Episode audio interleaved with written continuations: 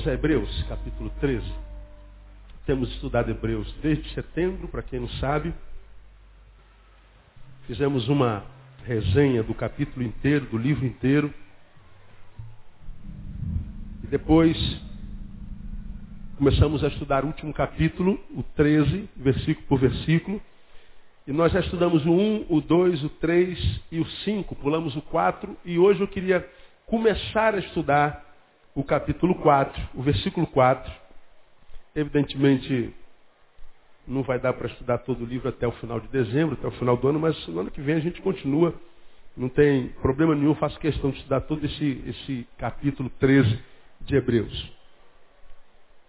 Nós lemos o primeiro versículo, permaneça o amor fraternal, aprendemos que no final de tudo, o que vale não é o que a gente fez e nem o que a gente soube, mas o quanto a gente amou. Né? Jesus vai perguntar, quanto é que você fez? Não. Quanto é que você sabe? Não. No final ele vai perguntar quanto foi que você amou. Porque no final o que conta é se nós amamos. Permaneça o amor fraternal. Lemos, não vos esqueçais da hospitalidade, porque por ela alguns sem saberem hospedaram anjos. Hospitalidade com as suas várias vertentes. Lembramos do versículo 13, estudamos o versículo 13, lembrai-vos dos presos como se estivesseis presos com eles, e dos maltratados como sendo vós mesmos também no corpo.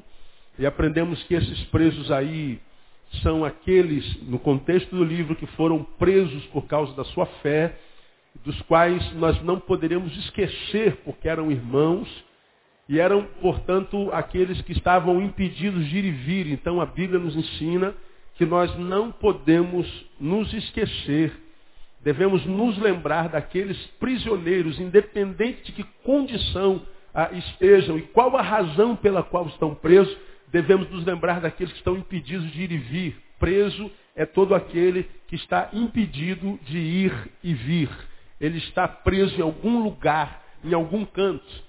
E eu não me prendi naqueles prisioneiros que estão presos porque são bandidos, mas eu me prendi nesse estudo é, naqueles que são prisioneiros nossos. São nossos prisioneiros, dos quais nós somos algozes.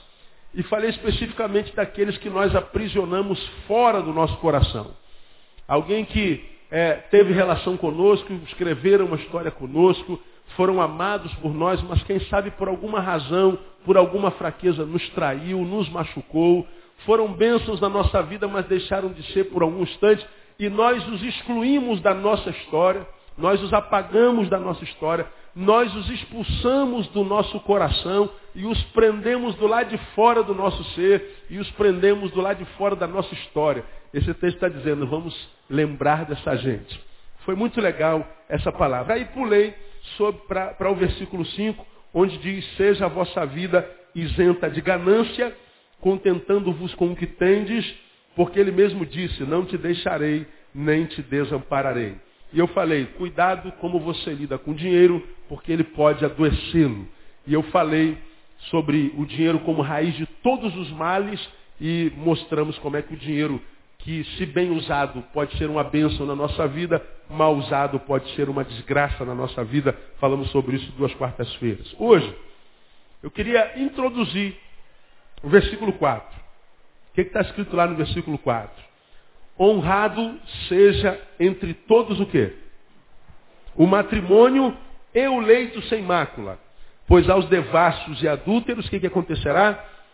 Deus o julgará.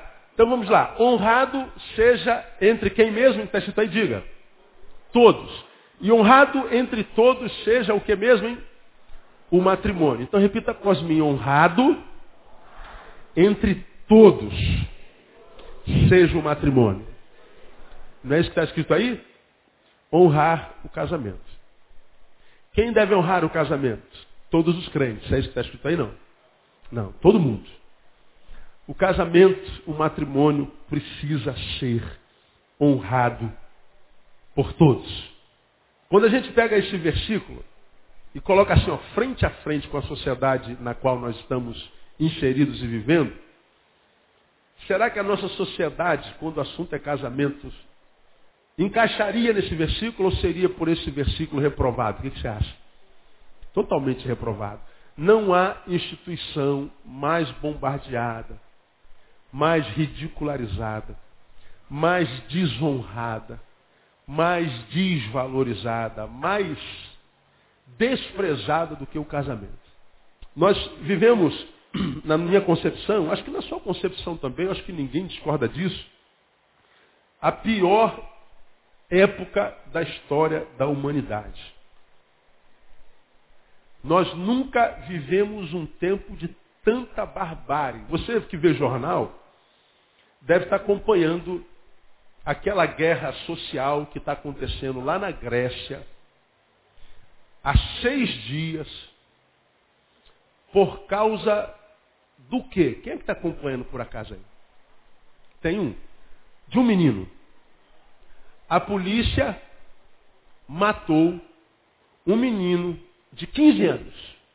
E em consequência da morte de um menino de 15 anos por causa pela vida de um policial que se equivocou, o que, que aconteceu? A Grécia, cidade de primeiro mundo, onde há justiça social, toda a cidade foi para a rua e começou uma guerra geral.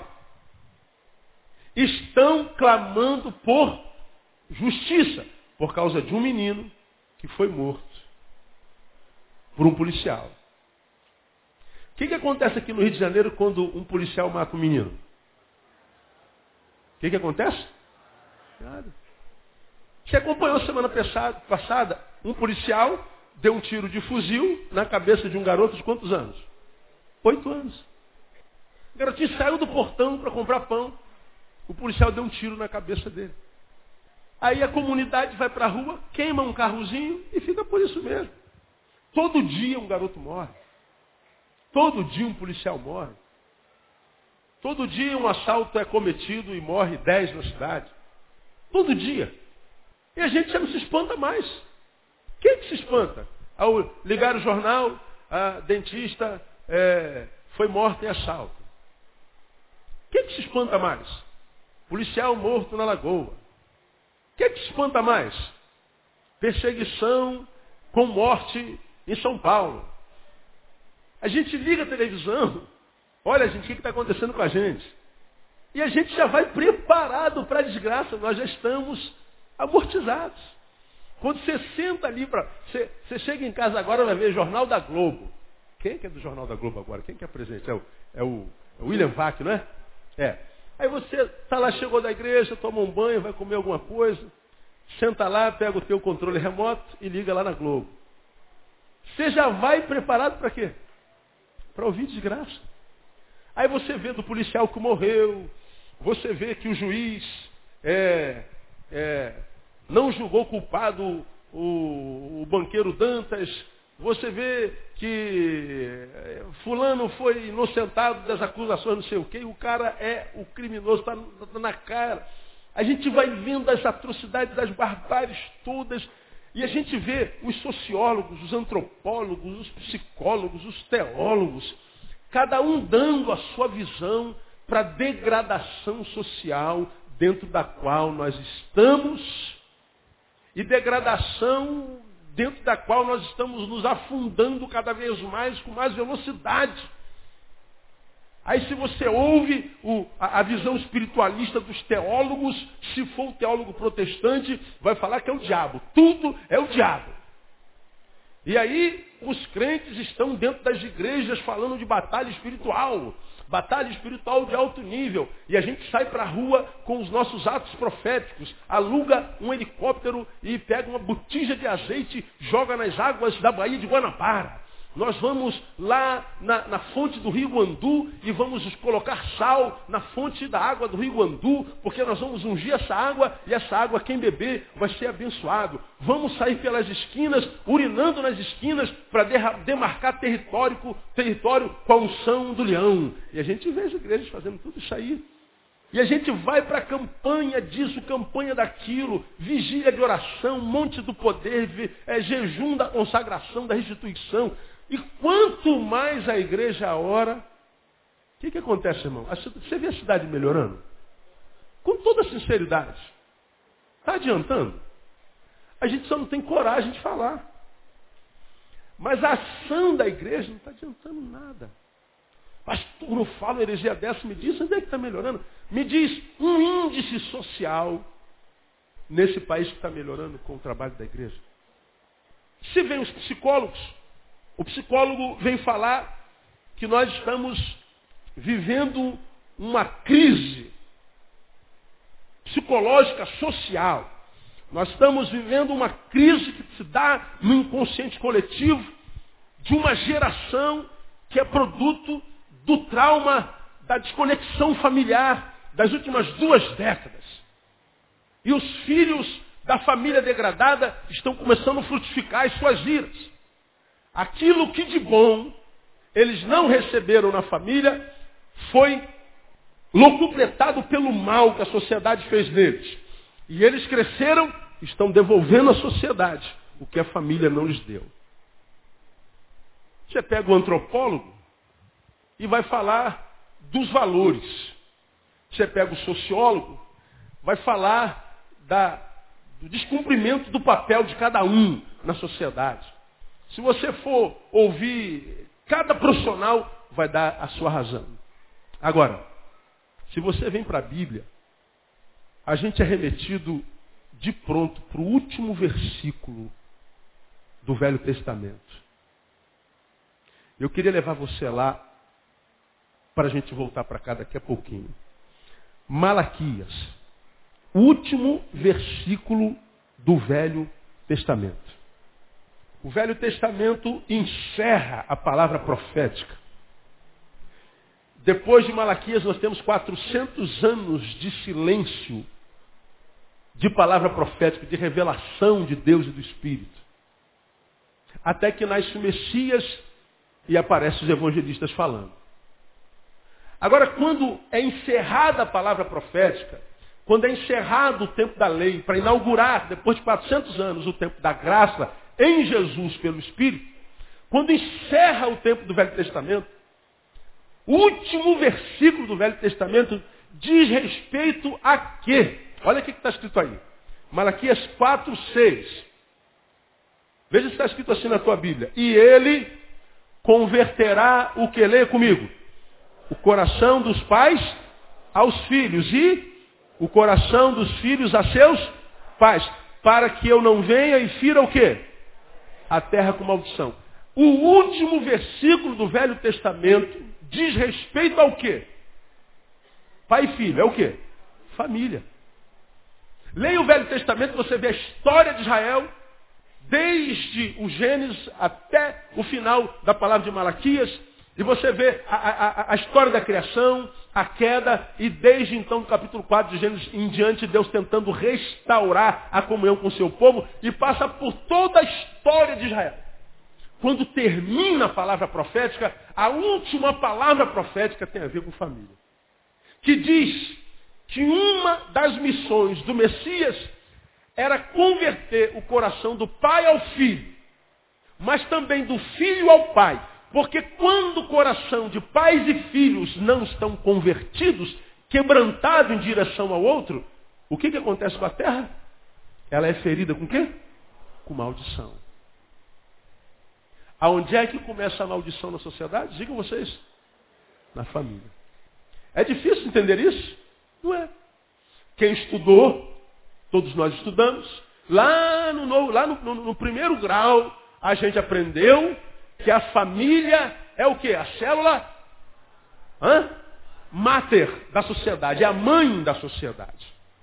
A sociedade é o resultado da mãe família. Nós aprendemos isso lá no primeiro grau. Qualquer filho seu aprende isso lá cedo. A família é a célula mãe, a célula máter da sociedade. Como está a família, assim será a sociedade. A sociedade é resultado da família. Essa família, que era e é a célula máter da sociedade, hoje é a matriz de toda desgraça, de toda enfermidade social. E o que me chama a atenção é o fato de a palavra profética, o Velho Testamento acabar fazendo alusão à família. Aí quando você vai a Mateus capítulo 1, versículo 1, depois de 400 anos de silêncio, olha que coisa interessante. Mateus 1, 1. Inaugura-se, portanto, o tempo da graça, começa o Evangelho. Olha, começa Gênesis 1 a Mateus 1. Livro da genealogia de Jesus Cristo. Filho de Davi, filho de Abraão. Abraão nasceu Isaac, Isaac nasceu Jacó, Jacó nasceu Judá e seus irmãos. E por aí vai. O livro de Mateus começa a falar sobre Gem. Gem que dá origem à palavra genealogia. Fala sobre a genealogia, sobre a origem genética de Jesus, sobre a origem familiar de Jesus. O velho termina falando de família e o novo começa falando de quê? Família. Aí a gente volta para Hebreus capítulo 13. Porque aqui a gente vai entendendo por que, a sociedade está como está. De modo que eu não sou profeta do Apocalipse, nem pretendo ser. Se eu não posso abençoar, eu não vou amaldiçoar jamais a quem quer que seja. De jeito nenhum. Se eu não posso abençoar, eu cala a boca. Mas nós não podemos deixar de furtarmos-nos, né? De diagnosticar a nossa sociedade, de ver o que está diante dos nossos olhos. De modo que escute o que eu vou pregar até o final de dezembro. A sociedade brasileira, a sociedade mundial, não tem cura se não passar pela família. Todos os esforços das nossas autoridades se frustrarão se tais esforços não passarem pela restauração da família. Mas pastor, então a coisa está feia, está mais do que feia, está horrível. Está desesperançador. Agora, se eu sei que a redenção da sociedade, a melhora da sociedade, só se dá através da família, e a família é aquilo que é mais ridicularizado na sociedade hoje, portanto, há pouca esperança para nós enquanto sociedade. Por isso que a Bíblia diz em 2 Timóteo capítulo 3, que os últimos tempos seriam o quê? Quem se lembra da palavra que está lá? Penosos. 2 Timóteo 3,1. Os últimos tempos seriam penosos. Tempos difíceis por causa da qualidade do indivíduo que comporia a sociedade nos últimos tempos. Você vê lá o diagnóstico. Está lá, uma autobiografia do tempo que se chama hoje. Penosos. E por que, que eles seriam penosos? Porque o indivíduo, que Timóteo revela lá em 2 capítulo 3, é um indivíduo que se tornou amante de si mesmo, portanto ele se foi tomado por um espírito de egoísmo tão profundo que o outro já não é mais outro, é o outro é um objeto de consumo, como tem empregado aqui. E isso tem a ver com família também. Você vê todo dia, como hoje, hoje, antes de vir para cá, eu estava vendo o RJTV. Não, da Record, RJ Record. E estava lá preso mais um pedófilo, virou uma epidemia, a pedofilia. Todo dia tem dez presos, abusando de criança. Agora digam para mim, aonde é que a criança é em maior parte abusada? Digam vocês. Dentro ou fora de casa? Quem são os maiores abusadores das crianças dentro da família? São os pais. Agora à tarde foi preso um homem, trabalhador, casado e pai de duas adolescentes. O que, que ele fez? Ele escondeu câmeras na sua casa, em todos os cômodos, escondidas gravando o dia a dia da sua mulher e das suas filhas. Ele ficava vendo o filme das filhas trocando roupa, das filhas tomando banho. E colocava na internet. Ele sentia, desculpa a palavra, essa palavra, tesão com as filhas. E filmava as filhas. Que valor um homem desse dá à sua filha, à sua família? Isso a gente vê todo dia. A gente vê pai abusando de filha de dois meses, meu. De um ano. A gente vê a família sendo motivo de chacota o tempo inteiro. Ou não? O homem nasce, ele cresce, ele fica bobo e faz o quê? Casa. O casamento é um atestado de idiotismo. Quando você for casar, ou quando você casou, botou lá na cozinha, no teu escritório, na tua fábrica, o convite do teu casamento. Tem sempre engraçadinho, vai lá e desenha o quê? Uma forca.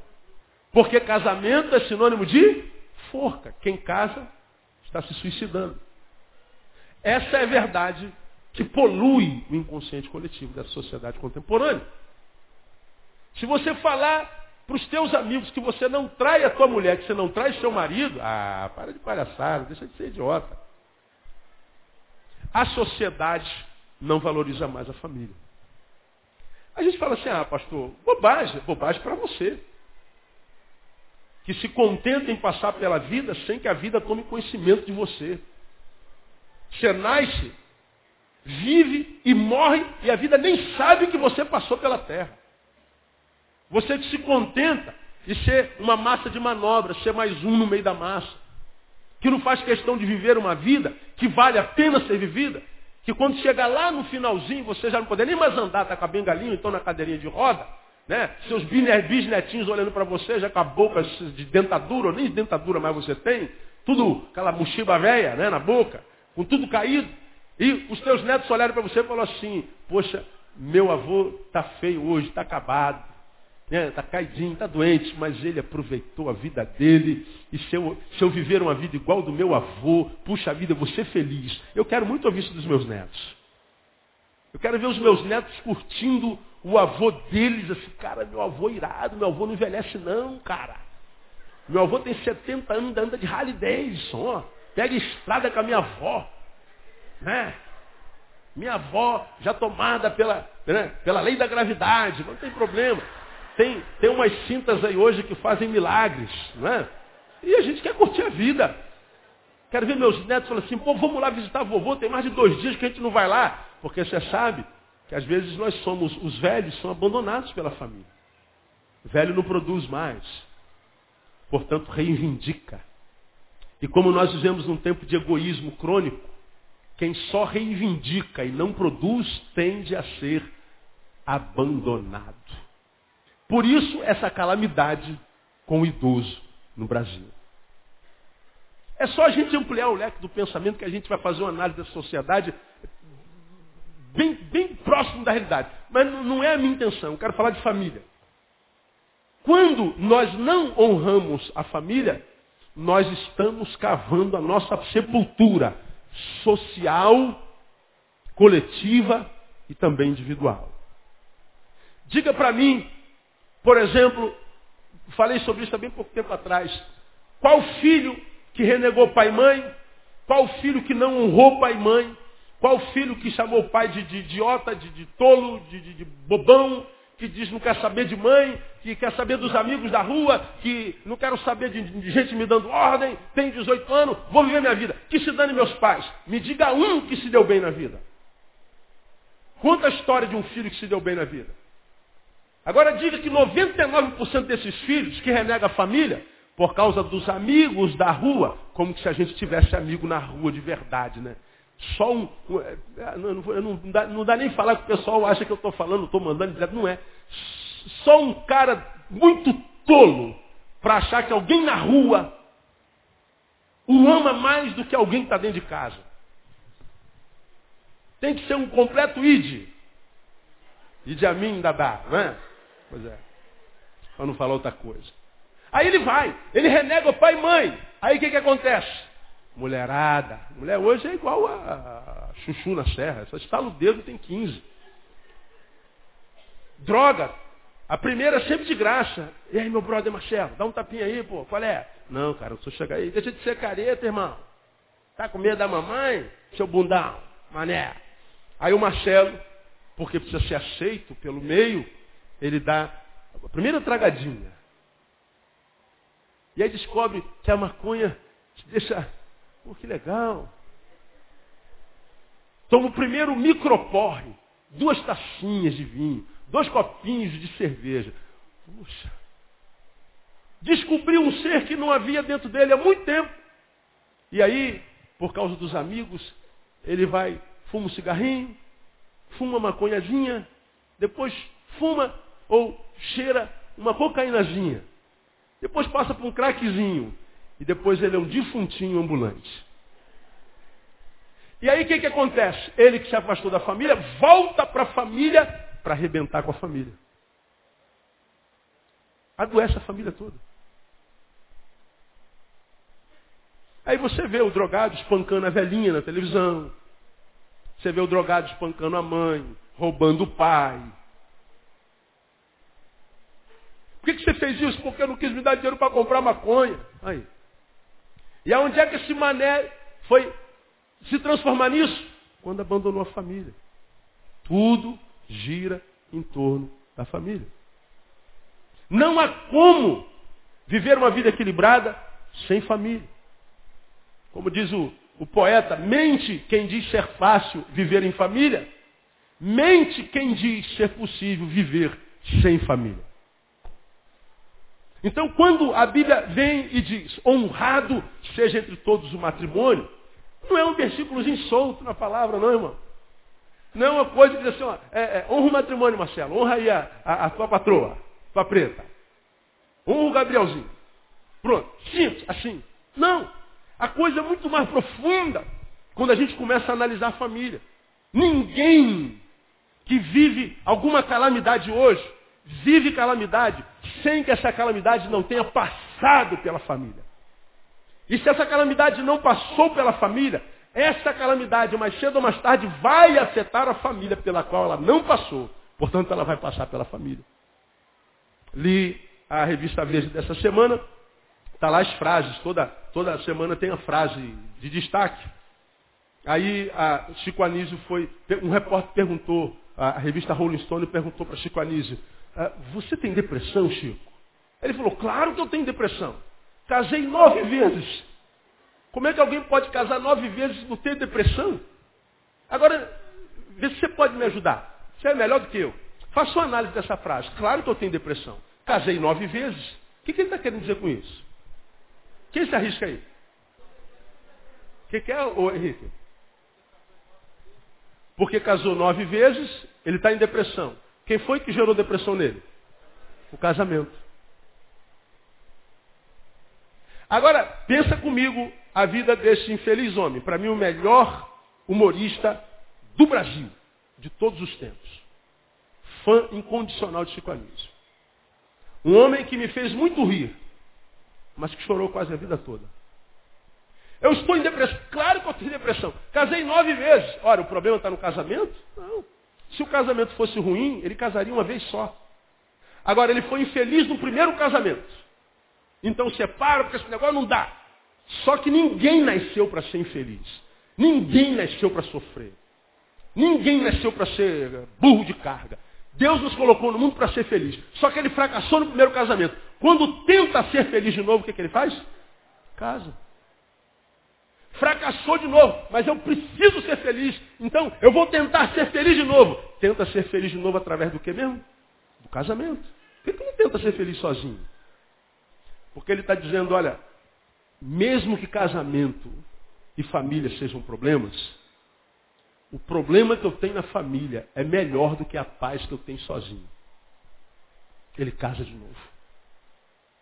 Agora, o problema não está no casamento, está na forma como eu caso, como eu desenvolvo o meu casamento. É sobre isso que a gente vai falar, provavelmente até a última quarta-feira, as últimas, se bem que só temos mais duas quartas-feiras para frente, que a gente vai falar sobre casamento. Mas duas não, quarta-feira que vem eu não estou aqui, estou viajando, a outra não tem culto, é dia 24, e acabou, é, termina hoje. Só em fevereiro, filho. Então segura aí, vou só introduzir isso aqui e vamos parar. Né? Quando a gente fala de casamento, a gente está falando do essencial, portanto. Aí eu queria mostrar para você uma pesquisa que foi divulgada pelo IBGE essa semana. Feita por Cláudia Lamego, Lamego ou Maia Menezes, foi publicada no Globo e foi divulgada na CBN. Para cada quatro casamentos realizados em 2007, foi registrada uma separação. Para cada quatro casamentos, uma separação. Agora, antes de eu começar essa pesquisa, deixa eu, deixa eu dizer uma coisa para você. A separação que a pesquisa fala é aquilo que a gente chama de divórcio legal. Casei com a patroa, não nos entendemos. Bom, nós não vamos ficar aqui nos matando, vamos. Somos seres racionais, então você vai para um canto, eu vou para o outro. Então, da mesma forma como a gente casou na frente do juiz, vamos na frente do juiz e vamos separar. Aí ela tira o sobrenome lá do nome, se é que põe o nome hoje. Hoje, a maioria dos casais já não põe mais o sobrenome do marido no seu nome, a não ser no meio evangélico. O meio evangélico ainda é muito grande, mas fora do meio evangélico, a maioria não coloca o sobrenome. Por que, que não coloca? Porque já sabe que existe uma probabilidade grande de se separar. Vou falar sobre isso muito, muito, muito, muito, muito, muito profundamente mais, mais adiante. E aí eu me separo dela. Ela foi para lá e eu vim para cá. Esse é o divórcio legal. Agora, você sabe muito bem que existe aquilo que eu chamo de divórcio emocional. É aquele casamento que acaba, mas dura para sempre. Dá para explicar, pastor? Dá. É aquele casamento onde a minha esposa já não é mais minha amante, a gente não transa mais. Ela dorme num quarto separado. Não é mais a minha amiga. Não compartilho nada do meu ser com ela. Não é minha confidente. Não temos mais nada em comum. Nós nos profissionalizamos na função conjugal. Eu cumpro a função do cônjuge, supro a minha família e ela cozinha, ela lava a roupa, ela cuida das crianças. E a gente então acorda de que a gente não se ama mais, mas ela não tem para onde ir, não tem para onde ir. Então a gente vai vivendo. Isso acontece muito dentro da igreja, porque a igreja interpreta Mateus e também o Velho Testamento que diz que o Senhor abomina o quê? O divórcio. E o divórcio só é consentido se o marido ou a mulher ou o marido colocar o pintinho no buraquinho errado. Se o marido não colocar o pintinho no buraquinho errado, não pode separar. Ou se um pintinho errado entrar no buraquinho da esposa, que não for do marido, também pode acabar.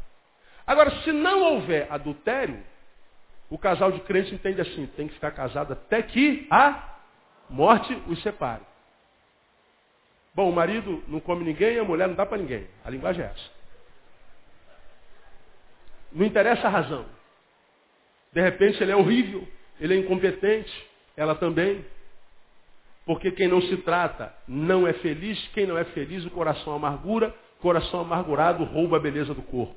A Bíblia diz que o coração alegre faz o quê? Aformoseia o rosto. Então a gente vai absorvendo a, a unção do genipapo. Né? Nós vamos ficando feio. Não existe triste bonito. Aí o casal, geralmente crente, acredita que meu marido nunca me traiu, minha mulher nunca me traiu, nós não podemos divorciar. Mas ele não ama, mas aquela mulher, aquela mulher não a ama. Mas Deus abomina o divórcio. Então o que, que eles fazem? Eles dormem em quartos separados. Não tem mais sexo. Ela não sabe nada dele, nem ele dela. Eles se acostumam com a pessoa do outro. A única coisa que eles têm em comum é o endereço. Nada mais. Mais nada. Alguns de vocês têm pais que vivem assim. Não anda de mão dada, não sorri um com o outro, não conta piada, não sai junto, não namora mais. Não é mais casamento. Mas, legalmente, é casamento. Existe um casamento legal, mas um divórcio emocional. Portanto, um casamento que acabou porque não é mais o amor, o seu, o seu, a sua coluna vertebral, é um casamento que acaba e dura para sempre. Se nós fôssemos contar o divórcio emocional, eu afirmo para você, sem medo de errar, que o número de divórcios é maior hoje do que o número de casamentos. Sou pastor de uma multidão e atendo uma multidão de gente que nem membro da minha igreja é. Lido com casal o tempo inteiro e eu sei o que, que eu estou falando.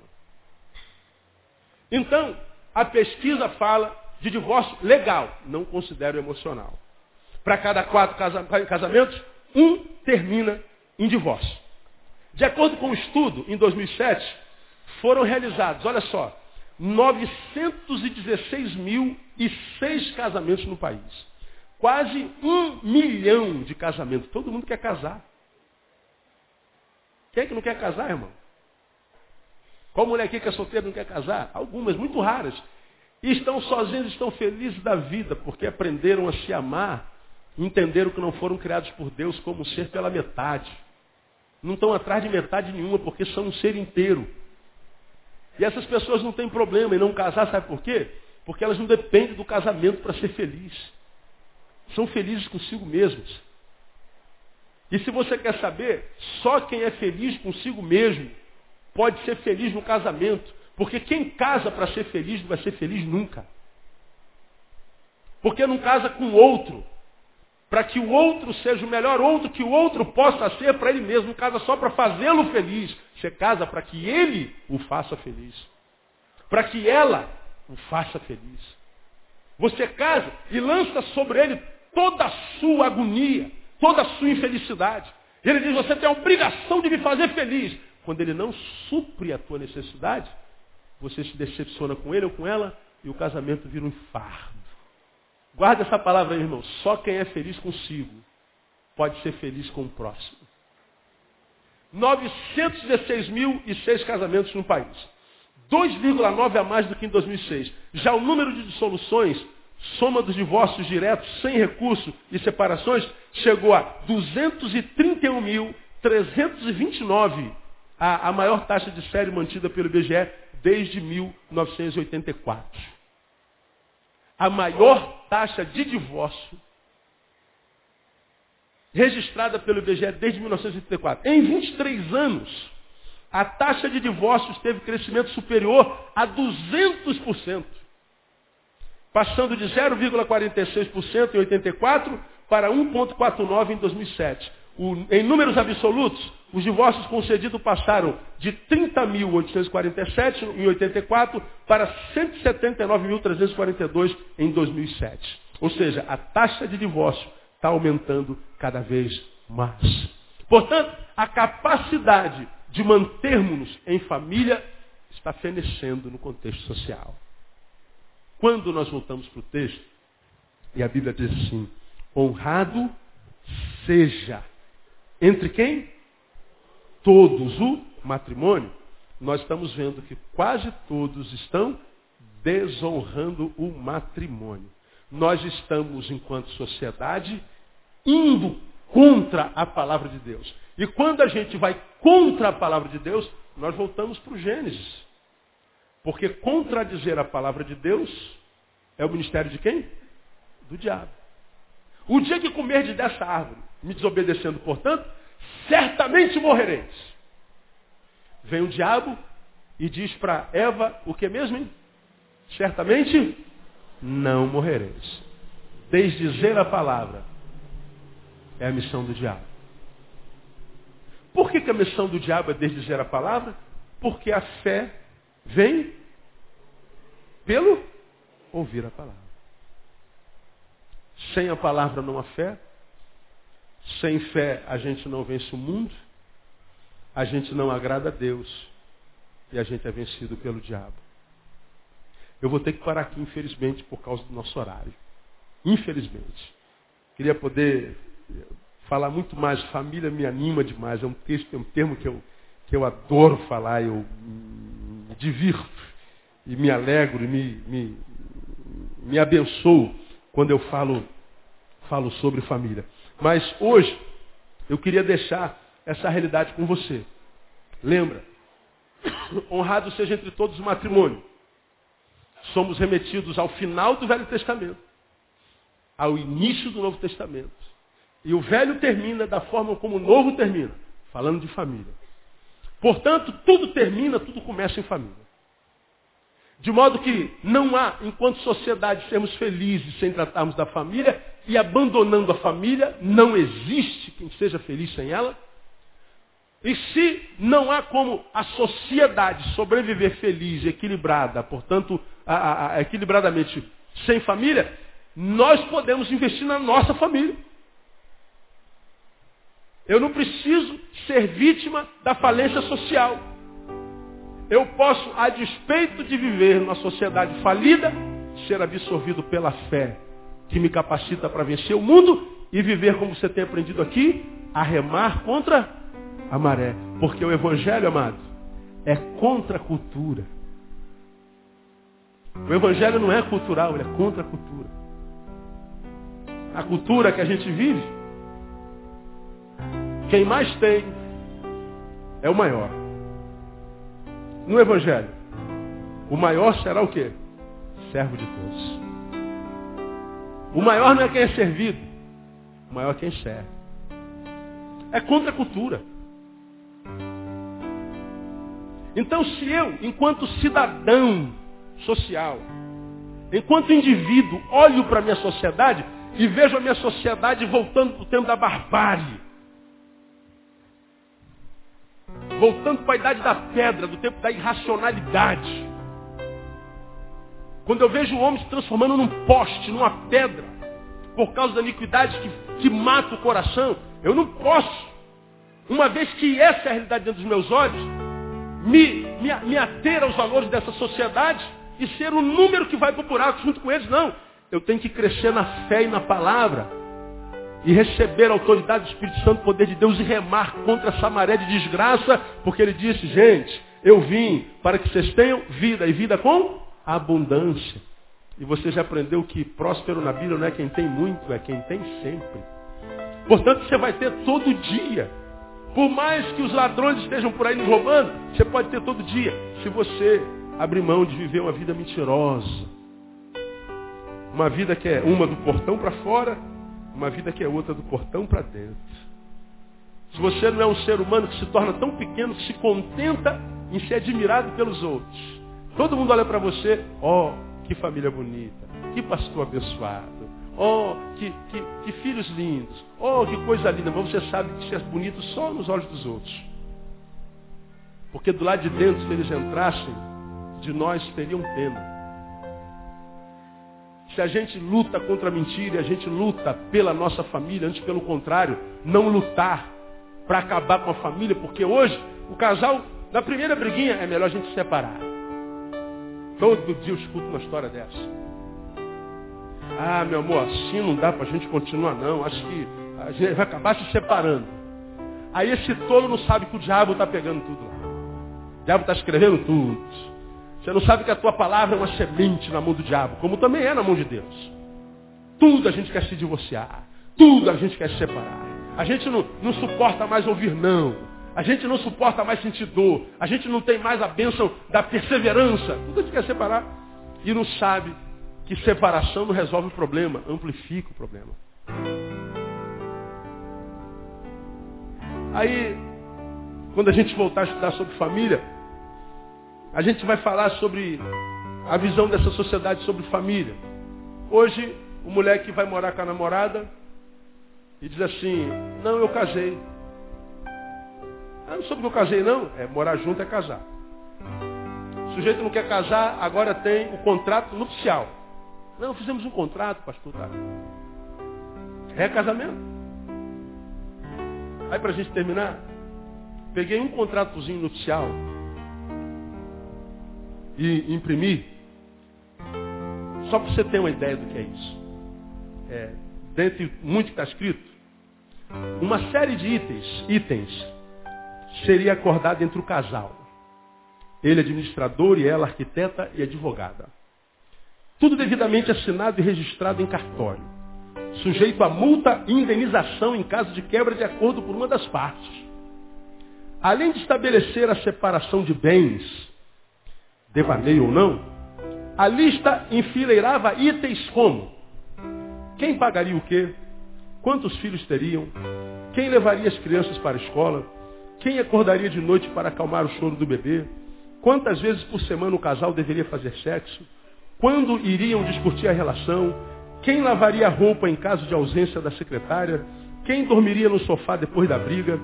Quantas viagens deveriam fazer por ano?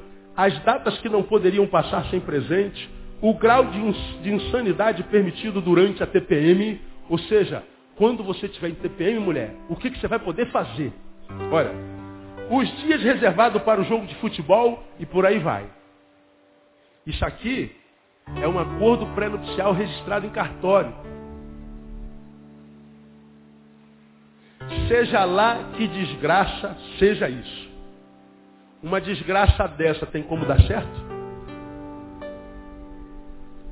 Meu irmão, o dia que eu começar a lembrar a Andréia qual é o papel dela enquanto minha esposa, eu tenho que sentar e rever minha relação. O dia que a Andréia tiver que botar um bilhete no, na geladeira falando assim, ó, você não cumpriu o seu papel de marido, você não cumpriu o seu dever, nossa relação deixou de ser uma relação humana e passou uma relação de pessoas que têm um contrato. Patrão e funcionário. E se você não cumprir o contrato, meu funcionário, você sabe o que, eu faço contigo? O que, que o patrão faz? Rua.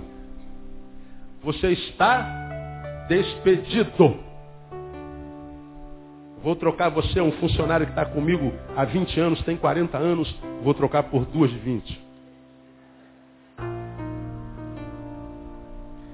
A gente ri, mas não devia chorar. Meu irmão, você está aqui, teu casamento acabou, e você sabe quanto isso dói. Mesmo que o término desse casamento tenha sido um livramento. Mesmo quando o término desse casamento é um livramento. Se você não se separa daquele homem, daquela mulher, você poderia estar morto. Mas ainda assim, você e Deus sabem que muitas noites no seu travesseiro você conversa consigo, por que, que não deu certo? Onde foi que nós falhamos? Porque ninguém casa com quem odeia. Todo mundo casa com quem ama. Durante a relação, o amor é transformado em ódio. E o ódio fere a ambos. Agora, quando é que esse ódio começou a ser?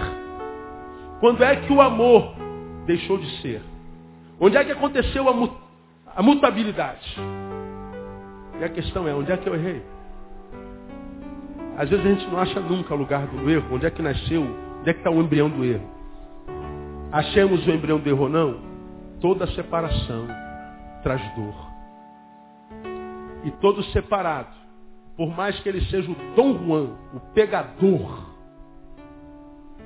e ele vá cada dia com uma mulher, cada dia com um homem, no início, isso é maravilha. Só que você não é um animal só. Você não pode ser refém de um pênis a vida inteira. E nem de uma vagina a vida inteira. Vai chegar uma hora que ter pênis não adianta nem vagina. Porque você precisa de um colo. Você precisa de um ombro. Você precisa de um par de orelhas.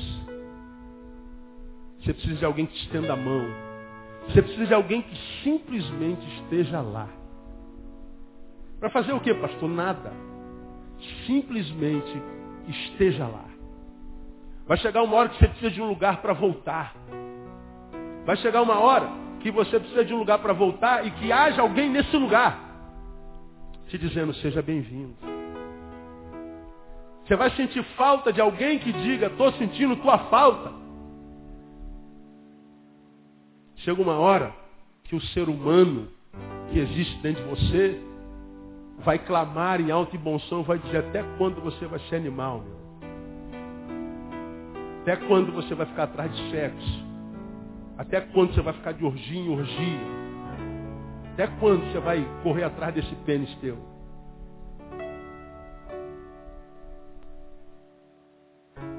Essa é a grande realidade, irmão. Sei que alguns crentes se escandalizam quando a gente fala assim, mas essa é a realidade. Porque esse animal racional, irracional que dizem que a gente é, é um animal irracional que só é animal irracional quando a gente está na cama. Né? Lá todos os animais que existem dentro de nós vêm à tona. Né? Todos os animais aparecem na cama. Né? Mas e quando a gente sai da cama? O que sobra é a racionalidade é o ser racional que quando vai pentear o cabelo depois da transa, olha-se no espelho e fala assim, está feliz agora, irmão?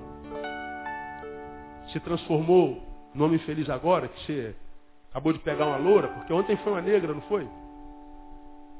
Anteontem foi uma morena, anteontem foi as três juntas, não foi? Nenhuma delas resolveu, né? E agora? Está feliz agora? Aquele ser humano que você é, que você vê no espelho vai cobrar de você o ser humano que você deixou de ser quando perdeu a família. Não tem como, irmão. Você e eu, nós, nascemos para sermos felizes. Quem pode dizer glória a Deus por isso?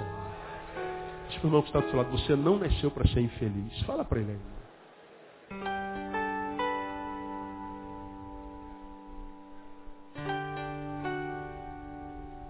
Agora, não tem como ser feliz isso passe pela família.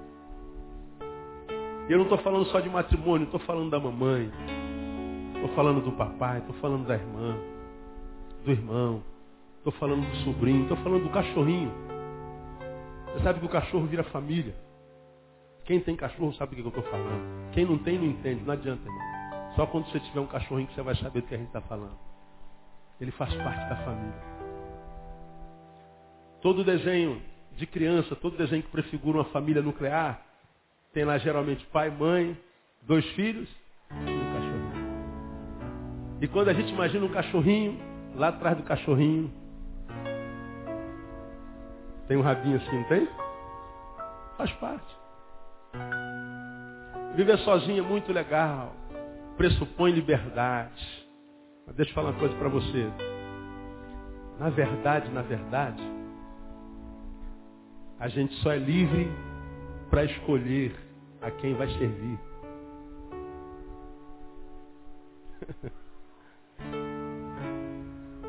a gente só é livre para escolher a quem vai servir.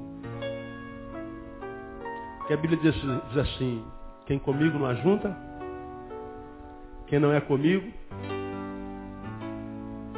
é contra. Você serve um, você serve outro. Mesmo que você seja um ateu, diga assim, eu não acredito no inferno, não acredito no céu, não acredito no diabo, não acredito no céu. Não tem problema. Você já fez a sua opção. Quando você tiver mais velho um pouquinho, você vai ver. Quando você não conseguir mais fugir do buraco Dostoiévskiano, que existe dentro do teu peito, Dostoiévski diz que todo ser humano carrega um buraco dentro do tamanho de Deus.